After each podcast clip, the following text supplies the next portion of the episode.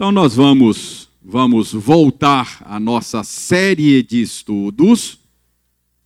Nós estamos estudando nestas noites de quarta-feira a respeito da primeira epístola de Paulo aos Coríntios. Já estamos no capítulo 14. Então, peço a você que abra a sua Bíblia no capítulo 14. Hoje nós vamos ler a partir dos verso, do verso 26 até o verso 40. Então, primeira de Paulo aos Coríntios, capítulo 14, versos 26 a 40. Espero que consigamos eh, analisar toda a porção que vamos ler. Então eu leio, você acompanha aí silenciosamente. Que fazer, pois, irmãos? Quando vos reunis, um tem salmo, outro doutrina, este traz revelação, aquele outra língua, e ainda outro interpretação. Seja tudo feito para edificação. No caso de alguém falar em outra língua, que não sejam mais do que dois, ou, quando muito, três, e isso sucessivamente, e haja quem interprete. Mas não havendo intérprete, fique calado na igreja, falando consigo mesmo e com Deus. Tratando-se de profetas, falem apenas dois ou três, e os outros julguem. Se, porém, vier revelação a outrem que esteja assentado, cale-se o primeiro, porque todos podereis profetizar um após outro, para todos aprenderem e serem consolados. Os espíritos dos profetas estão sujeitos aos próprios profetas, porque Deus não é de confusão e sim de paz. Como em todas as igrejas dos santos, conservem-se as mulheres caladas na igreja, porque não lhes é permitido falar mas estejam submissas, como também a lei o determina. Se, porém, querem aprender alguma coisa, interroguem em casa a seu próprio marido, porque para a mulher é vergonhoso falar na igreja. Porventura, a palavra de Deus se originou no meio de vós, ou veio ela exclusivamente para vós? Se alguém se considera profeta ou espiritual, reconheça ser mandamento do Senhor o que vos escrevo. Se alguém o ignorar, será ignorado. Portanto, meus irmãos, procurai com zelo o dom de profetizar, e não proibais o falar em línguas. Vamos orar pedindo ao Senhor que nos dê a bênção, ou melhor, verso, verso 40, tem um verso 40 que eu não li. Tudo, porém, seja feito com decência e ordem. Já estava engolindo aí o último verso. Agora sim, vamos orar, pedindo ao Senhor a bênção da iluminação. Deus bondoso, mais uma vez aqui estamos nós, debruçados sobre o texto sagrado, para conhecer-te melhor e conhecer melhor a tua vontade para nós. Mas, Senhor, nós não podemos obter êxito nesta empreitada sem a tua ajuda. Por isso, nós pedimos ajuda. Dá-nos a graça de compreendermos bem o sentido da passagem. Dá-nos um coração humilde, um coração ensinável um coração disposto a aprender. Nós oramos em nome de Jesus. Amém. Muito bem, meus irmãos, vocês já sabem que desde o capítulo 11 até o capítulo 14, Paulo está tratando do mau uso dos dons espirituais que a igreja de Corinto fazia, sobretudo do mau uso do dom de línguas.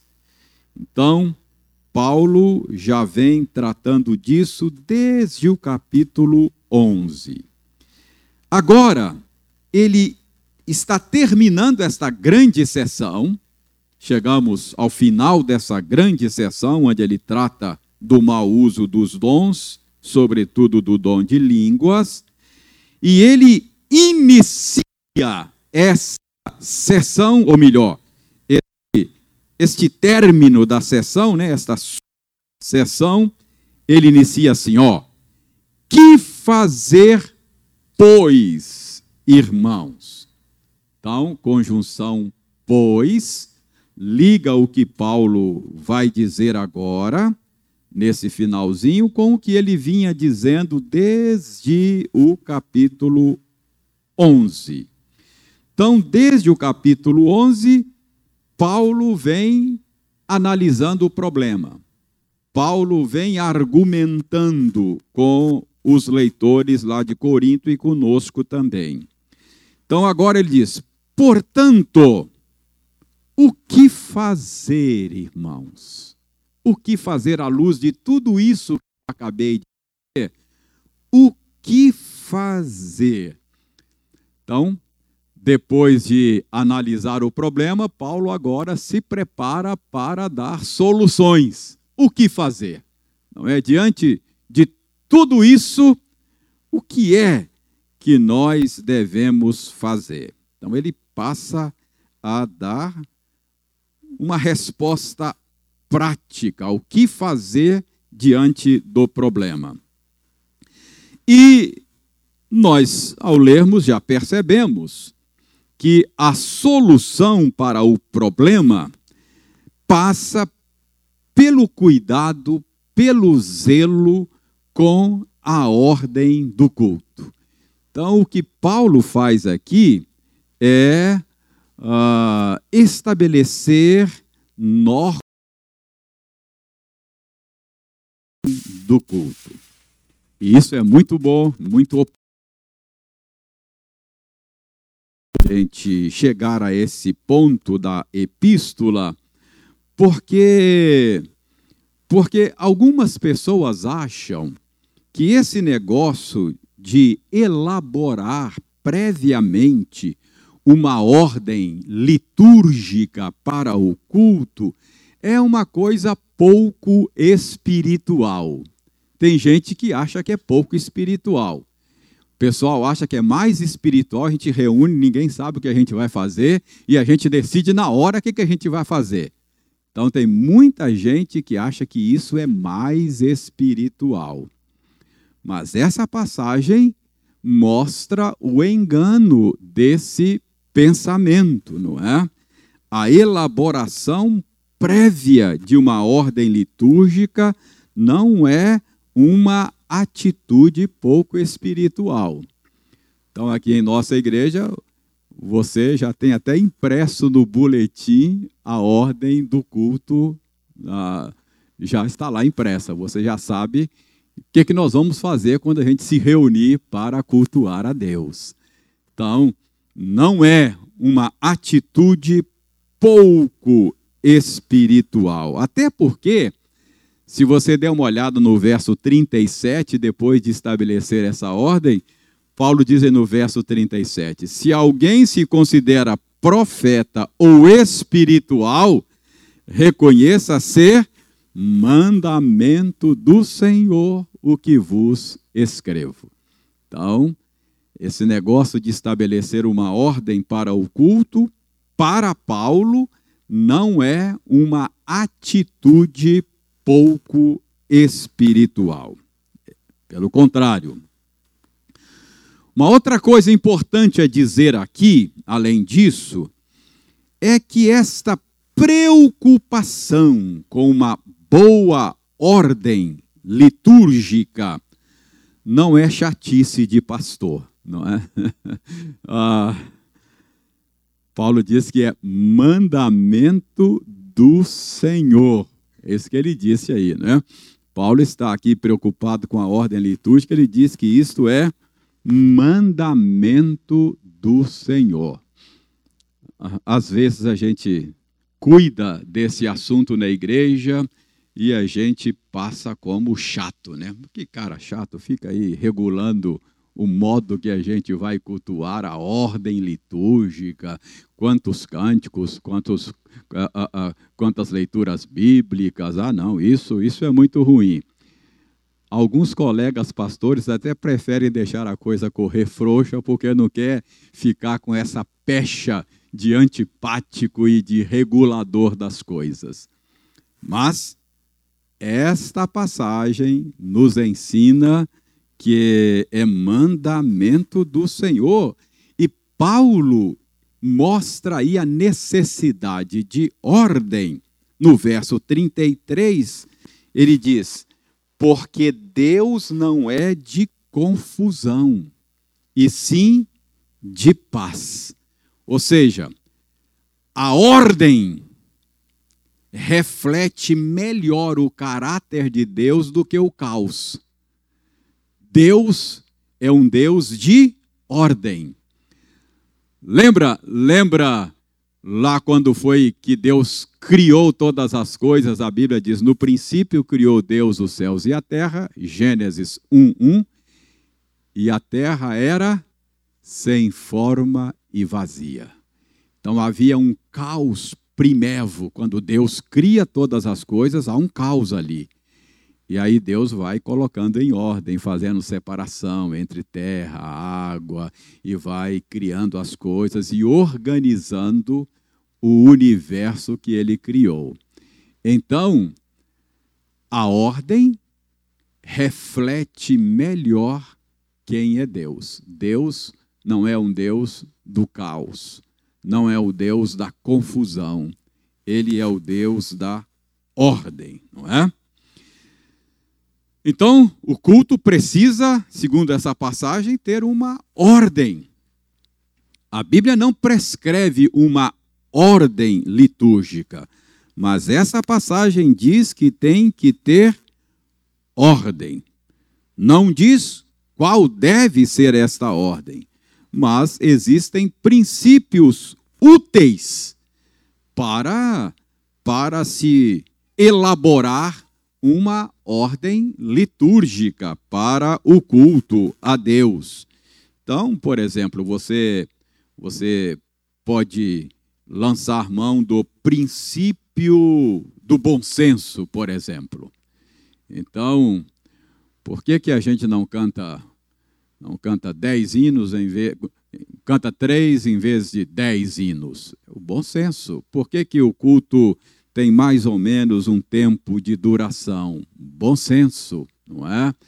Ah, então, é um princípio que pode ajudar, não é? Isso tem impacto para a ordem litúrgica. E há outros, outros princípios, não é? Princípio do evangelho. Então, a ordem precisa ser uma ordem que reflita o evangelho, criação, queda, redenção, não é? Consumação, são, são é, é, etapas bem claras a respeito do evangelho, isso ah, ah, é refletido na ordem do culto. Ah, além disso, uma, uma lógica cada coisa colocada no seu lugar, com sentido, com lógica, não é não é um emaranhado de coisas sem sentido. Então, é, enfim, essa passagem nos ensina que o culto cristão precisa ter uma ordem. É isso que Paulo está fazendo aqui, estabelecendo ordem. Então vamos ver aqui como é que Paulo trata do problema lá de Corinto, não é? No caso de Corinto, notem no verso 27 que Paulo estabelece aí limites, não é? Verso 27. No caso de alguém falar em outra língua que não seja mais do que dois, ou quando muito, três, e isso sucessivamente, e haja quem interprete. Então, notem vocês no verso 27 que há, por exemplo, limites numéricos aí. Paulo diz: no caso de alguém falar em outra língua, que não sejam mais do que dois. E quando muito, três. Não passe de três. Então, olha que essa questão de estabelecer limites não é implicância de pastor. O apóstolo Paulo está aqui estabelecendo limites para o culto de Corinto, não é? E, e veja bem, Paulo diz aí mais. Ele diz aí, e isso sucessivamente. O que, que é sucessivamente? Cada um da sua vez. Não fala todo mundo junto, não é? Cada um na sua vez. A ideia de, de ordem, de bom senso. E Paulo diz mais: e haja quem interprete, porque tudo que for dito no culto precisa ser inteligível, precisa ser compreensível ao povo, a fim de que haja edificação. Então, notem como é que Paulo está usando aí princípios para ordenar o culto público na igreja de Corinto. Então, repito, essas coisas não são implicância, mas é de fato a vontade de Deus que o culto cristão tenha ordem. Agora vejam aí o. Vamos voltar ao verso 26, não é? Eu, eu já fui ao verso, ao verso uh, ah, 27, mas deixe-me deixe -me voltar ao verso 26 e só dizer a vocês que há uma, uma dupla maneira de entender o que Paulo está dizendo no verso 26, não é? Porque no verso 26 ele diz: Quando vos reunis, um tem salmo, outro doutrina, este traz revelação, aquele outra língua e ainda outro interpretação. Seja tudo feito para edificação. Então, como entender o que Paulo está dizendo no verso 26? Eu diria que há duas maneiras de entender o que Paulo está dizendo. Uma possibilidade é que aí no verso 26, Paulo esteja descrevendo o que estava acontecendo em Corinto de maneira positiva, de maneira elogiosa não é? Então, é, Paulo, possivelmente, se for esse o caso, estaria dizendo: olha, quando vocês se reúnem, um tem salmo, o outro tem doutrina, o outro traz revelação, uh, aquele outro, outra língua, ainda outra interpretação, isso é uma bênção, não é? Uh, então, Paulo está descrevendo o culto de Corinto de maneira positiva e elogiosa. Mas uma segunda possibilidade é que Paulo esteja aqui descrevendo de maneira negativa, de maneira crítica. Então, esta é uma outra possibilidade. Do tipo assim, Paulo dizendo: olha, quando vocês se reúnem aí, um tem um negócio, o outro tem outra coisa para fazer, um quer fazer uma coisa, outro quer fazer outro. Isso aí é uma desordem a, a, o, quando vocês se reúnem, o que eu percebo que está acontecendo aí é uma verdadeira bagunça. Não é? essa é uma dificuldade da gente interpretar textos antigos assim, não é? É que a gente não tem o tom, não é? Não tem o tom. Uh, se Paulo tivesse falando, aí o tom é mais, você percebe, não é? Hã? É, é, por isso é que mensagem escrita no WhatsApp é um problema. É melhor áudio, porque aí você percebe o tom. não, não é assim? É, eu não sei se vocês se lembram, mas antigamente os pregadores, os pregadores tinham um, tinha um, uma ilustração antiga. Eu ouvi isso várias vezes, vocês devem conhecer, não é? Para ilustrar esse negócio do tom, como é que o tom muda, não é? Quando você fala, dependendo do tom, muda a mensagem. É, naquela época não tinha WhatsApp, aí os pregadores diziam assim, né? Que o pai mandou o filho estudar fora. É, e um belo dia o pai recebe um telegrama. Vocês se lembram que telegrama você pagava por palavra, né? você tinha que ir lá e às vezes você escrevia lá no correio, não, vai ficar muito caro. Aí você queria, tinha que dizer a mesma coisa cortando palavras, né? Então, você tinha que ter um poder de síntese muito grande. Mas aí um dia o pai recebeu um telegrama do filho assim: pai, mande dinheiro. Aí o pai ficou irado, né? Olha só, que sujeitinho atrevido. Mando estudar fora, fica lá comendo as minhas custas e agora manda um telegrama mal criado. Pai, mande dinheiro. Ele está achando que eu sou o quê? A mãe pegou e disse: Não, querido. Não é, não é pai, mande dinheiro. Ele está dizendo assim: ó, Pai, mande dinheiro. Ele está dizendo, o tom é esse, querido. Olha, o menino não tem nem dinheiro para passar o telegrama, teve que usar só três palavras. Talvez ele quisesse dizer mais coisas e tal. Aí a mãe diz: ó, o tom é. Percebe que o tom muda, não é? Então, o verso 26 a gente não tem o tom, não é? Então, Paulo pode dar, estar descrevendo de maneira elogiosa ou pode estar dando um esculacho na igreja, a gente não sabe exatamente, não é? Então eu, eu havia me esquecido de fazer esta observação aí. Então agora vamos para o verso 27 e 28.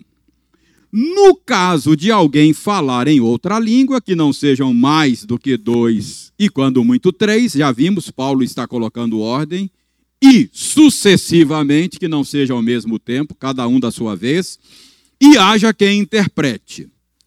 Mas não havendo intérprete, fique calado na igreja, falando consigo mesmo e com Deus. Então, notem, Paulo impõe regulação numérica, Paulo impõe uma regulação aí do bom senso sucessivamente, um de cada vez, e Paulo, uh, veja aí que Paulo já havia falado da insensatez de todos falarem ao mesmo tempo. Lembra lá do verso 23 da última aula? Paulo falou: olha.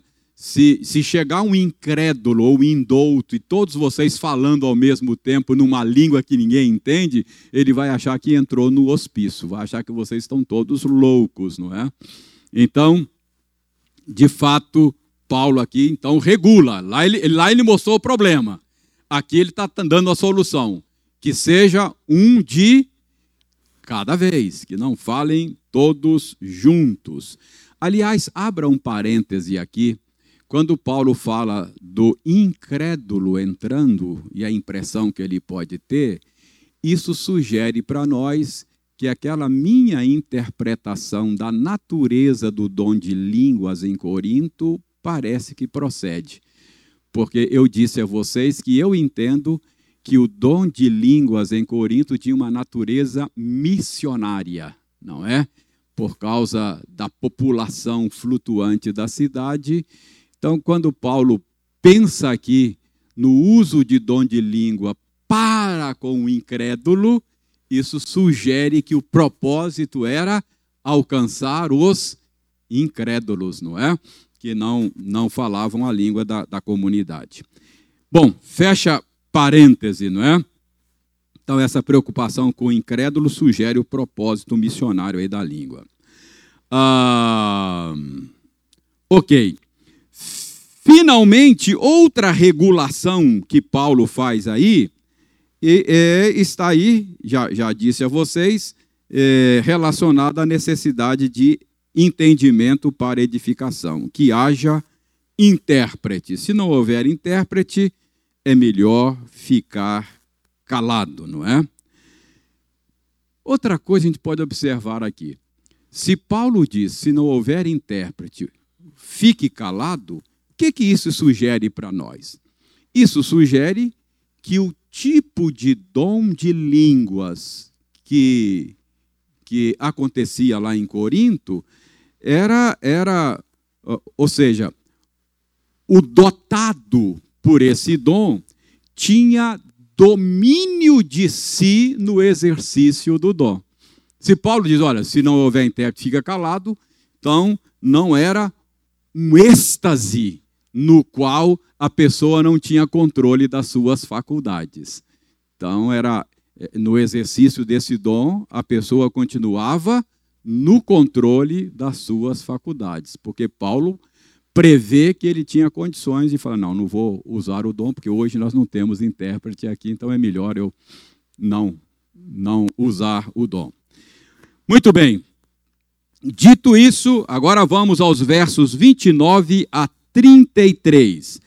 Paulo regulou o uso do dom de línguas, agora nos versos 29 a 33 Paulo regula o uso do dom de profecia no culto de Corinto. Veja bem, tratando-se de profetas, falem apenas dois ou três, e os outros julguem.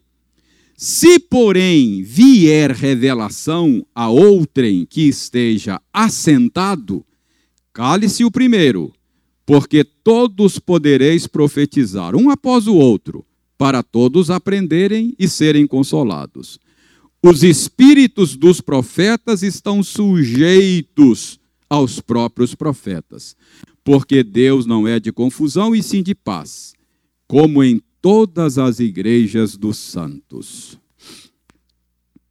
Irmãos, o que, que a gente pode aprender aqui, concluir aqui com com razoável segurança a respeito desse dom de profetas, não é? Então, primeiro notem que Paulo regula do mesmo jeito que ele regulou o dom de línguas, apenas dois ou três, um de cada vez, não é? Agora, sobre a natureza desse dom, fica claro que era uma mensagem, um ensino, ou uma orientação da parte de Deus numa língua que o povo compreendia, porque aqui Paulo dispensa a necessidade de intérprete. Então, nesse caso aqui, era um dom que dispensava uh, a interpretação. Uh, notem também a necessidade, segundo Paulo, desta palavra profética ser julgada pelos demais.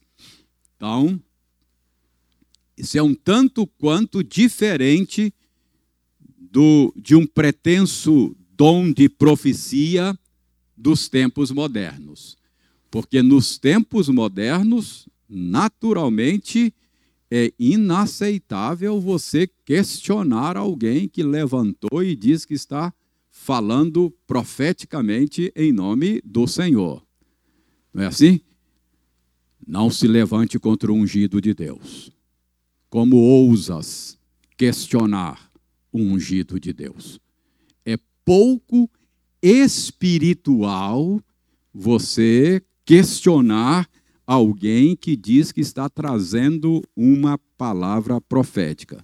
Então é bom a gente perceber aí a diferença entre o que estava acontecendo lá, o tipo de prática profética que Paulo endossa aqui, e as práticas proféticas modernas, em que os profetas não aceitam qualquer tipo de questionamento. E uma pergunta: qual era o critério para julgar aquelas profecias lá em Corinto? Certamente o Antigo Testamento, segundo a interpretação apostólica. Então, havia a, a, a, um critério bíblico, conforme a interpretação dos apóstolos, ah, para julgar. Mas veja aí uma outra questão que eu julgo importante a gente levantar, no verso 30.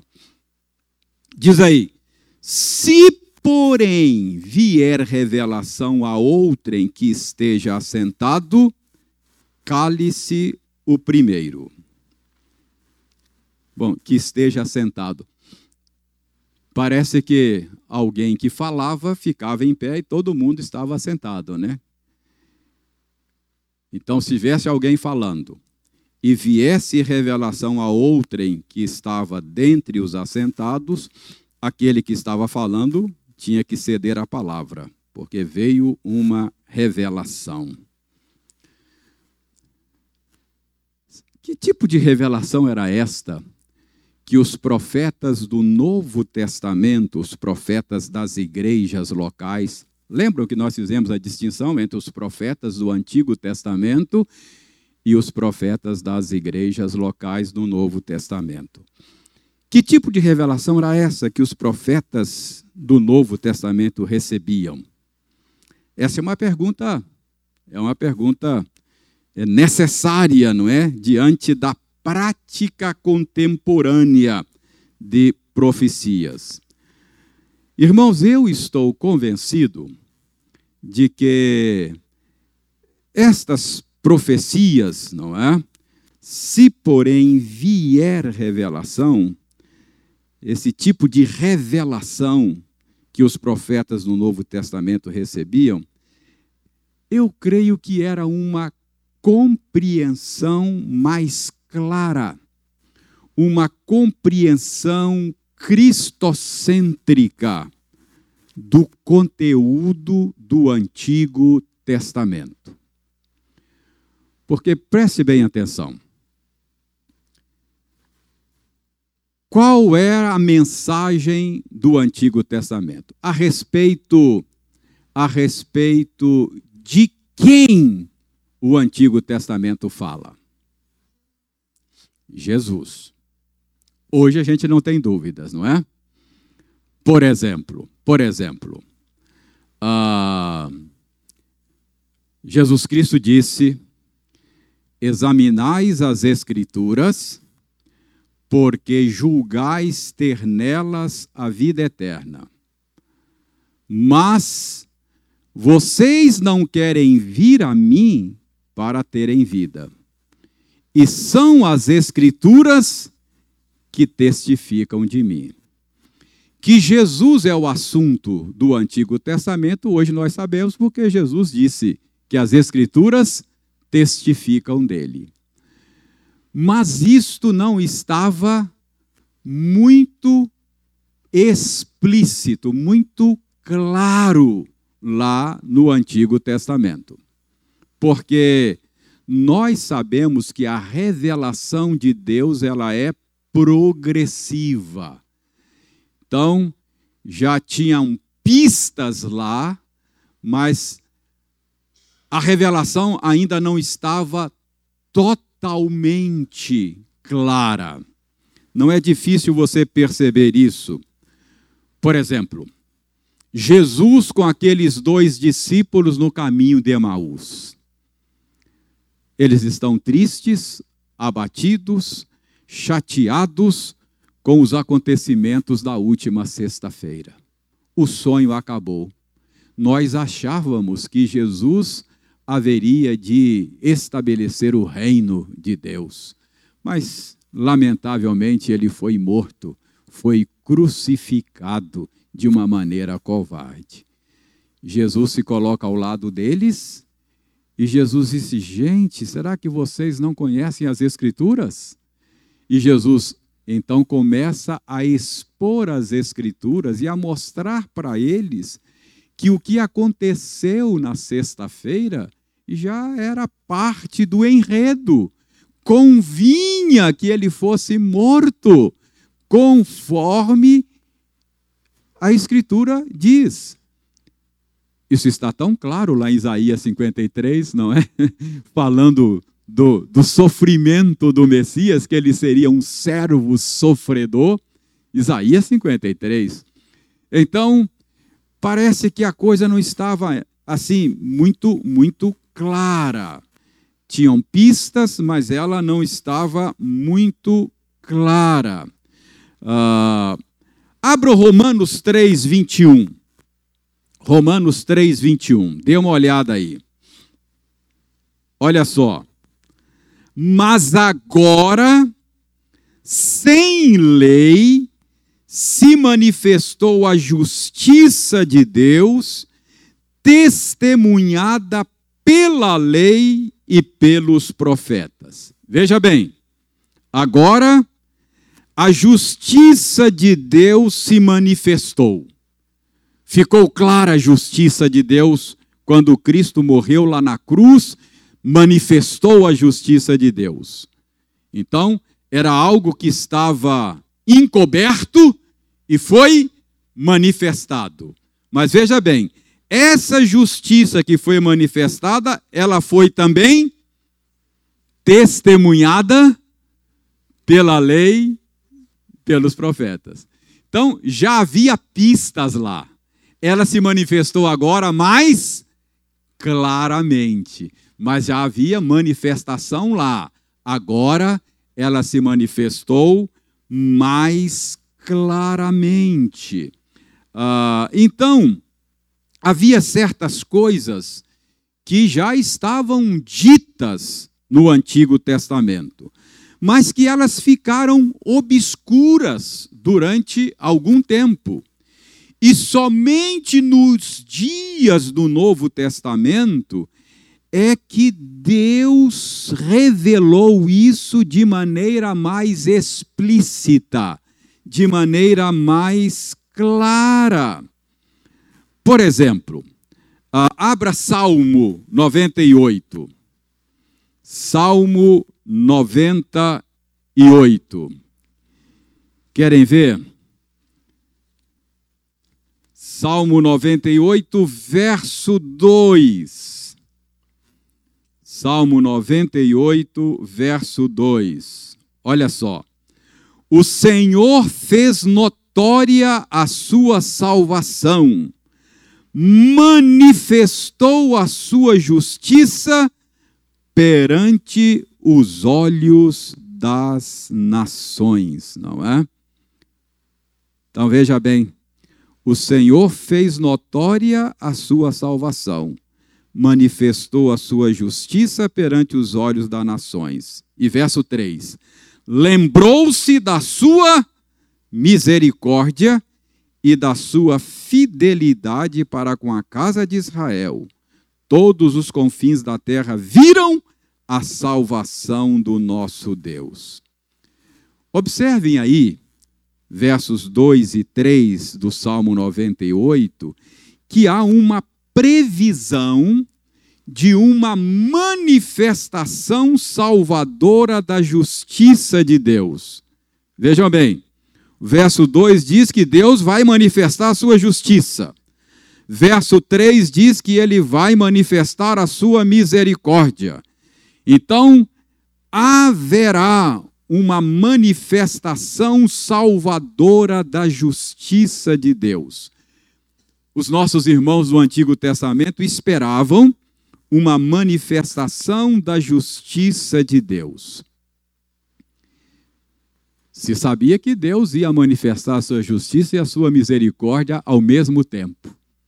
Ia salvar o seu povo sem deixar de ser justo. Ia executar justiça e misericórdia no mesmo ato. Essa era a esperança de Israel. Como será isso? Como é que pode?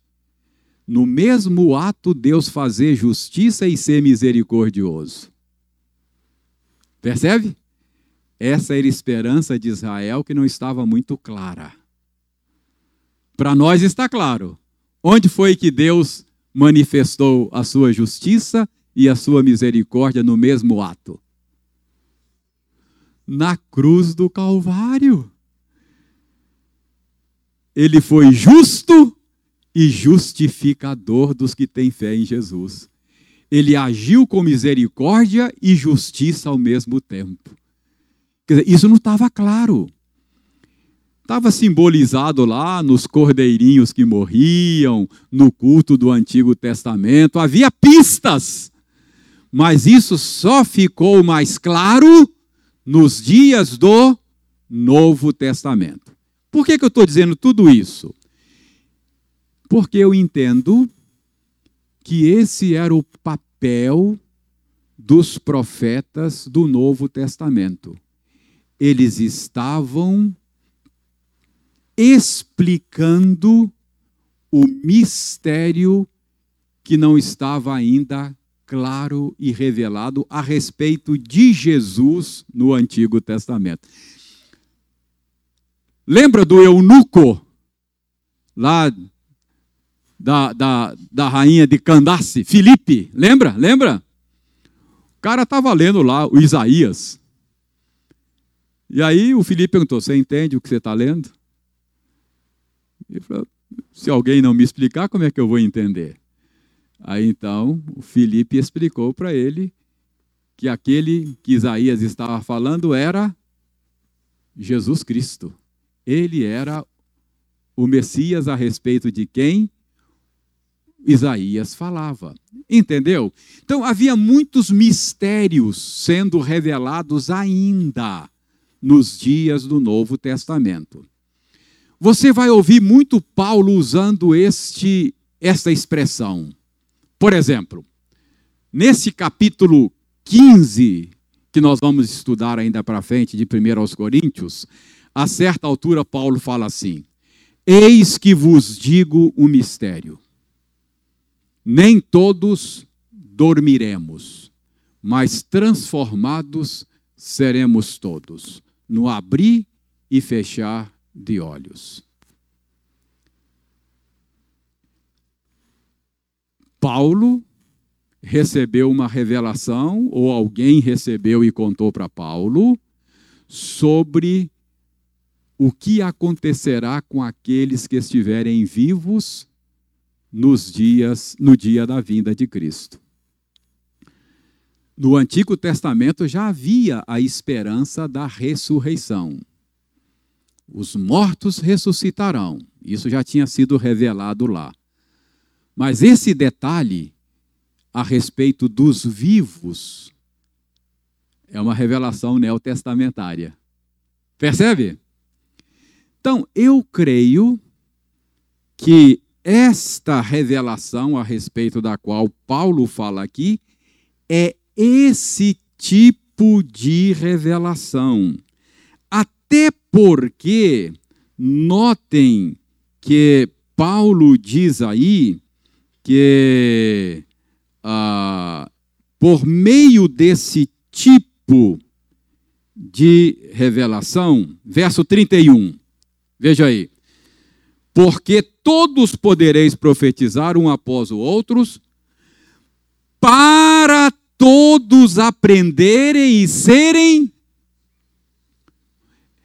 era um ensino e uma consolação que servia para todos.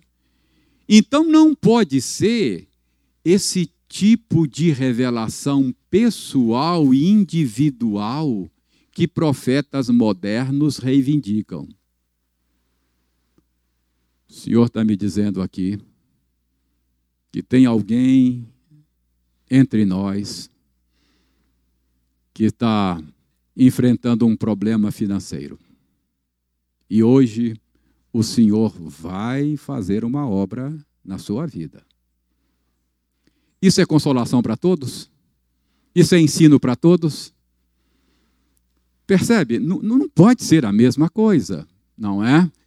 Paulo está dizendo aqui que era um tipo de revelação. Agora, se eu digo assim, olha, irmãos, o Senhor me revelou que na vinda de Cristo, os que estiverem vivos receberão um corpo novinho em folha. Os que morreram vão receber por meio da ressurreição. Os que estiverem vivos serão transformados num piscar de olhos. Isso é ensino e revelação, isso é ensino e consolo para todos. Parece que é o que Paulo está dizendo aqui. Percebe? Então, é, tem alguma coisa aí que não se encaixa, não é? Ah, hoje tem ensaio do coral. Eu tenho um compromisso com o coral. Ah, deixa eu só ver aqui. Ah, então, só para terminar aqui, só para terminar, versos 34 e 35, porque vocês vão ficar curiosos aí, né? Por que, que Paulo fala aí, conservem-se as mulheres caladas na igreja, porque não lhes é permitido falar, mas estejam submissas como também a lei o determina. Se, porém, querem aprender alguma coisa, interroguem em casa a seu próprio marido, porque para a mulher é vergonhoso falar na igreja.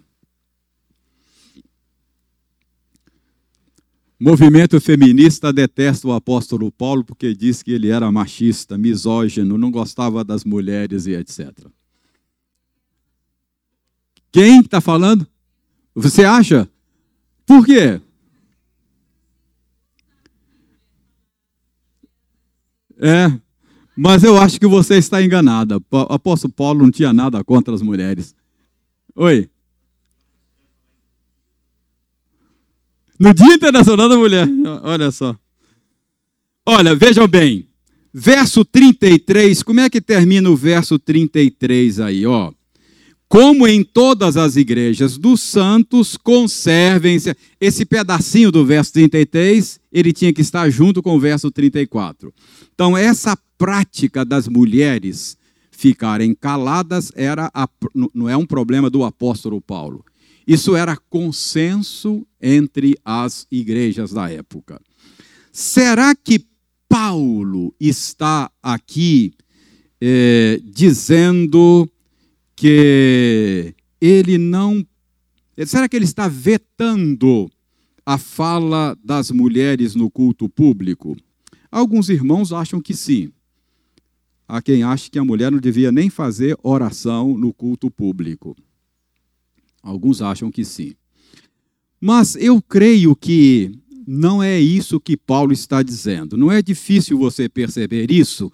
Olha o verso 33 o verso 33 desse, desse é, do capítulo onde ele fala, onde ele fala da, do uso do véu. Não é, não é 33, verso 5. 11, 5. Está aí, 11, 5. Achou? Toda mulher, porém, que ora ou profetiza com a cabeça sem véu, desonra a sua própria cabeça, porque é como se tivesse rapada. Então, quando Paulo fala do uso de véu, só para não tomar o tempo do coral, Paulo diz que com o véu era permitido a mulher falar. O problema é, ela pode profetizar e orar sem o véu. E nós aprendemos naquela ocasião que o véu era sinal de autoridade. Então, como entender Paulo aqui? Por que, Paulo diz aqui, nesse ponto, que a mulher não poderia falar porque era desonroso e que ela não, não devia falar, e se tiver alguma dúvida, perguntar para o marido em casa. Eu creio que o que Paulo está falando aí é do que ele disse logo antes. Quando alguém profetizava, os outros tinham que julgar. Então, eu creio que Paulo está dizendo aqui é que esse papel de julgamento dos profetas não deveria ser das mulheres na comunidade, porque isso seria exercer autoridade de homem. Então, Paulo acabara de falar que quando alguém profetizava, os outros tinham que julgar. Então, a, a, a melhor maneira de entender aqui que essa é uma restrição à participação da mulher no julgamento dos profetas, pois nesse caso ela estaria exercendo autoridade masculina. A nossa a nossa convicção, e eu acho que isso está claro na escritura, que nessas duas instituições, família e igreja, a vontade de Deus é que a liderança seja masculina. Por isso é que a nossa denominação não ordena pastoras. Pois não?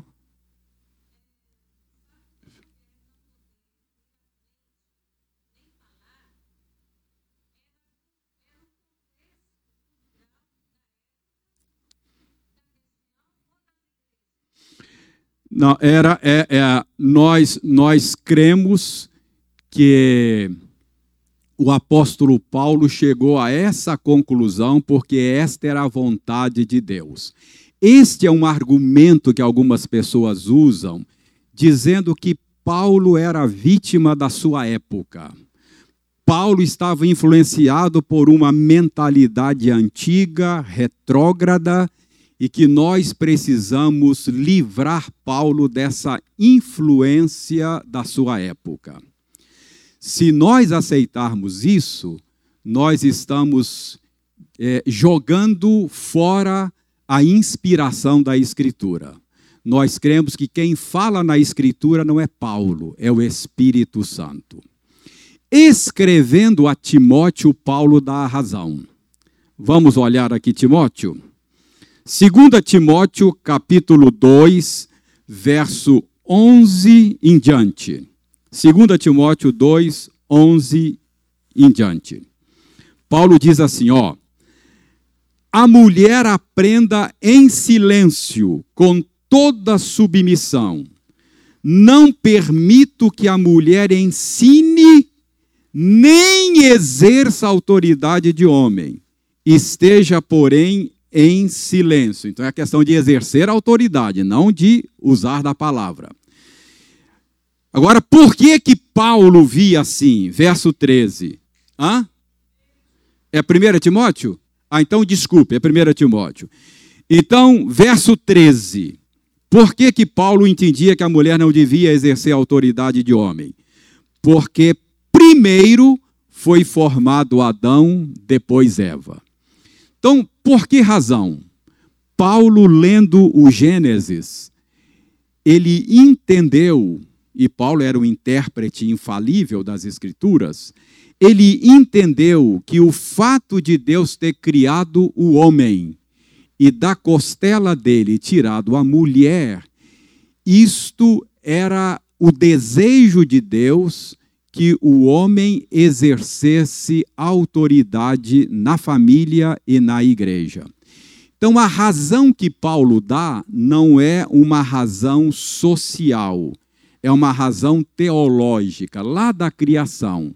Portanto, isso se aplica a todas as épocas e em todas as culturas. A mulher pode falar? Pode. Pode orar?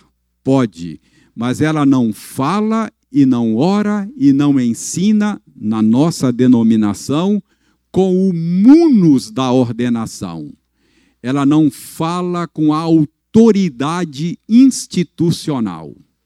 Então, quando eu ensino aqui, eu estou ensinando com o munus da ordenação. Ou seja, eu estou falando em nome da Igreja Presbiteriana do Brasil. Então, as mulheres aqui na nossa igreja, elas oram.